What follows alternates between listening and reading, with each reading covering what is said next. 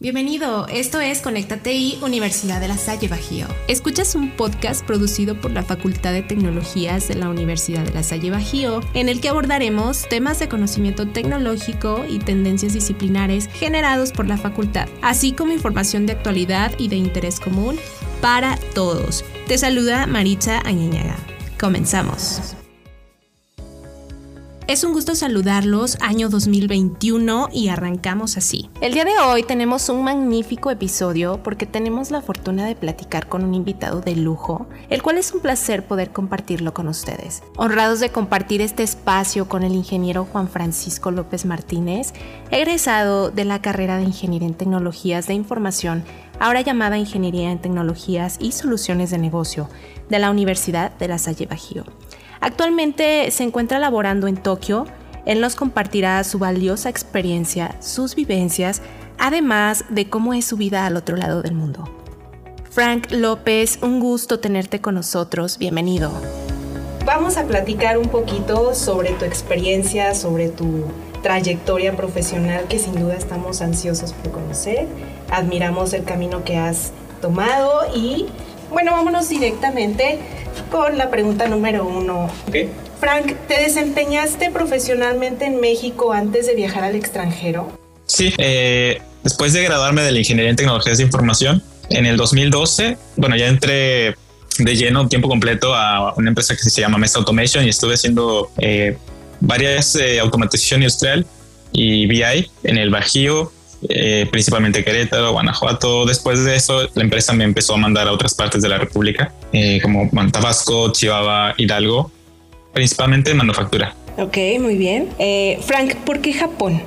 ¿Qué fue lo que te hizo elegir Japón en tu andar profesional? ¿Cómo llegaste allá? Bueno, en el 2013, todavía estaba trabajando en México, decidí aplicar a una beca que ofrece JICA y CONACYT. JICA es una agencia del gobierno japonés que tiene cooperación con varios países del mundo y en este caso ofrece entrenamiento técnico. Entonces, en el 2013 apliqué y fui de los afortunados seleccionados para el 2014. Entonces, en el 2014, eh, por parte de CONACYT, estuve dos meses en el Instituto eh, Cultural Mexicano Japonés estudiando el idioma. Y después de eso, ya en Japón, Estuve dos meses en Nagoya y seis meses eh, de estancia técnica estudiando en la Universidad de Ritsumeikan en Shiga. Y bueno, desde ese momento eh, estuve utilizando el idioma y la verdad, en, en Ritsumeikan eh, los profesores de la universidad trataron de adaptarse a mi capacidad en ese momento, ¿no? Yo no hablaba tanto japonés. Entonces casi todo el programa fue en inglés y lo que podía lo, lo preguntaba en japonés, pero desde ese momento decidí aprovechar más, bueno, enfocarme en estudiar más el idioma y utilizarlo eh, tanto en la escuela y después, ¿por qué no?, en el trabajo. En el 2016 decidí buscar empleo en Japón y me fui a Osaka. Estoy estudiando japonés y aplicando a varias empresas, haciendo entrevistas directamente. Eh, todavía no tenía un nivel que considera suficiente para desempeñarme profesionalmente, y seguí estudiando todos los días bastante. En el 2017 regresé a México y seguí haciendo entrevistas en línea. Eh, recibí una oferta de una empresa que se llama Human Dissocia y bueno, después de eso vino el, proceso de, del visado y todo eso. En julio de ese año eh, ya me fui a, a Japón, estuve en la oficina de esa empresa haciendo orientación, más o menos un mes. Y después de eso me fui a, a Honda en Saitama y estuve haciendo migraciones de sistemas, aplicaciones internas. Principalmente la razón fue, bueno, quería aprender más sobre la cultura y el idioma y en un nivel que fuera suficiente para, para estar trabajando allá. Ok, muchas gracias Frank. Es admirable tu trayectoria eh, y sobre todo es importante resaltar el esfuerzo y la perseverancia que todo esto conlleva. Gracias por compartirnos información tan valiosa. Cuéntanos qué es lo que haces allá en Tokio. Nos gustaría conocer eh, cómo es tu día a día. ¿Qué es lo que haces actualmente en tu trabajo, Frank? Adelante, por favor.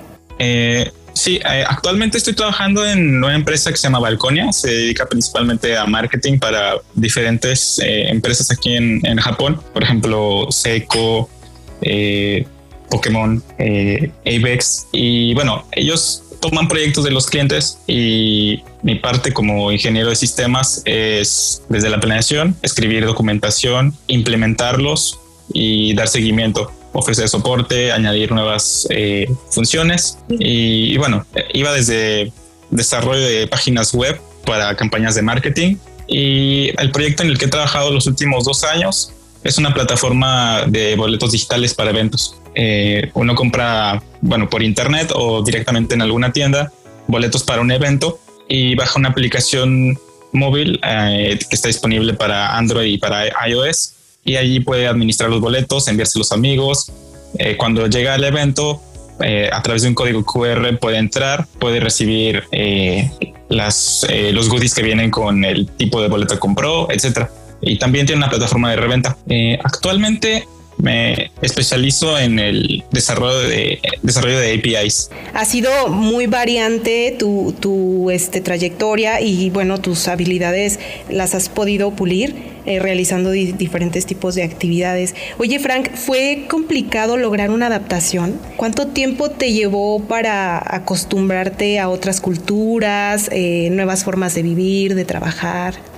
Sí, eh, bueno, eh, durante el mes que estuve de orientación en la empresa que, que, recién llegué a Japón, pues aprendí muchas cosas sobre la cultura laboral en Japón. Eh, depende, claro, desde si uno entra a una empresa que es 100% japonesa y no encuentra a, a, un extranjero por ninguna parte, o una empresa que está abierta a trabajar en, en más de un idioma, ¿no? Tiene eh, japoneses trabajando junto con extranjeros y están hablando una mezcla de inglés y japonés todo el tiempo. En esta empresa, eh, que es, yo diría bastante como el 90% estilo japonés, pues cuando uno llega eh, está interesante porque tiene que recorrer los pasillos donde están, bueno, en esa oficina y, y saludar cada jefe de sección y después sentarse en su lugar. Y cuando inicia el trabajo, eh, también está eso que a veces sale en las películas, ¿no? Los japoneses eh, se pueden hacer como ejercicio en la mañana y luego ya se ponen a trabajar. Y, también, bueno, hay muchas reuniones y la forma en la que eh, se tienen que llevar las reuniones, como presenta uno lo que va a hacer en el día de trabajo. Mm, creo que lo más diferente fue lo de saludar a todos los jefes al llegar al trabajo todos los días. Y bueno, también depende de la empresa, pero hay algunas en las que hay que recitar como un, bueno, cada empresa tiene su, no sé, como conjunto de reglas que se tienen que decir todos los días. Sí. Eh, eh, eso también fue un, poco chistoso, pero eh, creo que es interesante. Es la diferencia de, bueno, en cuanto a la disciplina laboral acá a México, ¿verdad? Una de las cosas que notaste tú que es diferente. Sí, eh, también hay que documentar bastante. Cualquier cosa que, esté haciendo o eh, decida, no sé, cambiar algo, hay que notificarle a, todas las personas que están involucradas en el proceso. la comunicación es muy importante en ese sentido y no, no puede uno decidir cambiar algo sin avisar antes. Eh, Frank, ¿el idioma fue barrera para ti? ¿Lo consideraste una barrera? Claro, sí. Sí, eh, bueno, en 2018 yo tomé la certificación de nivel 2 del idioma japonés.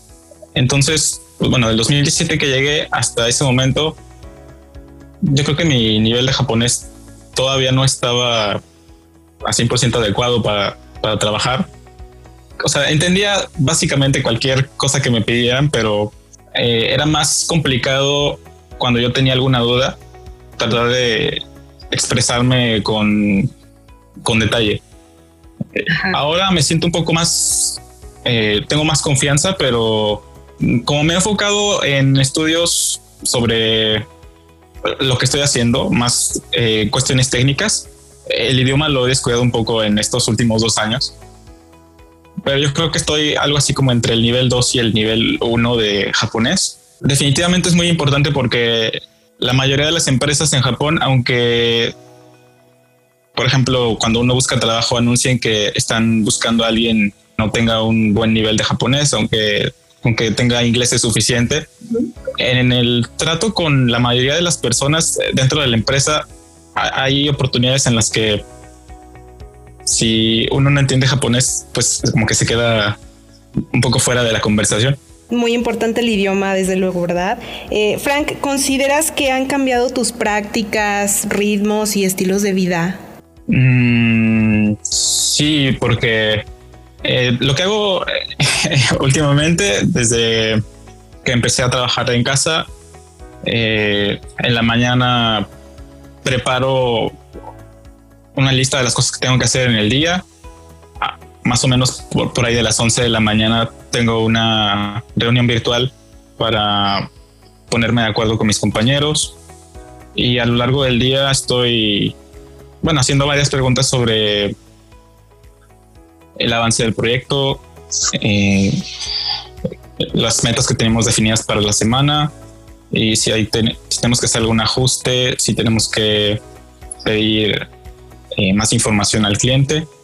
Ajá. Y en cuanto a tu vida este, personal, eh, ¿te resta tiempo, más bien te sobra tiempo para eh, realizar actividades? Sí, yo creo que, bueno, ahí depende mucho de cada empresa. creo que es como un, un, mito de trabajar en Japón que uno tiene que quedarse, por ejemplo, si entra a las 8 de la mañana y ya son las seis y media de la tarde y quiere regresar, pero el jefe todavía no regresa. Tiene que estar uno en su escritorio eh, fingiendo estar haciendo algo hasta que el jefe regresa. Entonces uno ya puede irse a casa. Eh, varía mucho de empresa a empresa, pero yo creo que eh, el trabajo que estoy haciendo actualmente, cuando me toca ir a, a la oficina, es bastante relajado. Trabajo unas siete horas y media y bueno, puedo regresar más o menos temprano a casa. Pues sí, relajarme un, poco, trabajar en proyectos personales o, o ver a amigos, etcétera. Súper. Eh, Frank, oye, de acuerdo a tu percepción, tres habilidades fundamentales que tú consideres que debe de tener un ingeniero en tecnologías para poder desarrollarse en el extranjero? ¿O hay alguna tecnología en especial que se requiere explorar o tener muy en cuenta? Mm, flexibilidad. Eh, para, por ejemplo, dependiendo del tipo de trabajo que uno quiera hacer. En la empresa, en el proyecto que estoy ahora de boletos electrónicos, hay días en los que hay algún evento donde asisten muchas personas, entonces hay que de repente tener que trabajar un, un sábado en la noche para escalar un poco más los servidores y que puedan soportar eh, a todos los usuarios. Eh, las habilidades de comunicación también son muy importantes. Saber cómo, bueno, pedirle a tus compañeros que si necesitas más información sobre algo, si necesitas ayuda en, en alguna cosa que estés atorado. Ok, saber comunicarse es importante. Y bueno, sobre tecnologías que, que están utilizando aquí en Japón, principalmente Rails yo no he participado en proyectos que, tengan eh, Rails como base, pero es, un lenguaje muy popular aquí en Japón también. Eh, Go, Golang, eh, Java, por ejemplo, sigue siendo muy importante aquí. Desde luego, PHP también es muy importante. Y bueno, ya en el, por ejemplo, en la industria de manufactura, C Sharp también es muy importante. Ajá, tener conocimiento de, esas, de esos lenguajes, sobre todo de programación.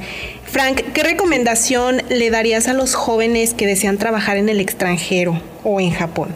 Eh, bueno, desde luego, estar informados sobre las tecnologías que utilizan en su trabajo y los cambios más recientes.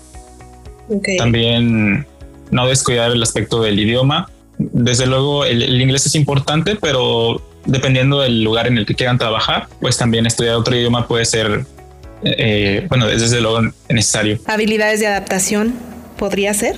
Sí, claro. Eh, el, estilo de vida eh, cambia por completo. lo que tiene que aprender uno, aparte del trabajo, por ejemplo, cómo usar los trenes eh, cómo encontrar el lugar al que uno tiene que llegar cuando tiene que visitar a un cliente, cómo presentarse.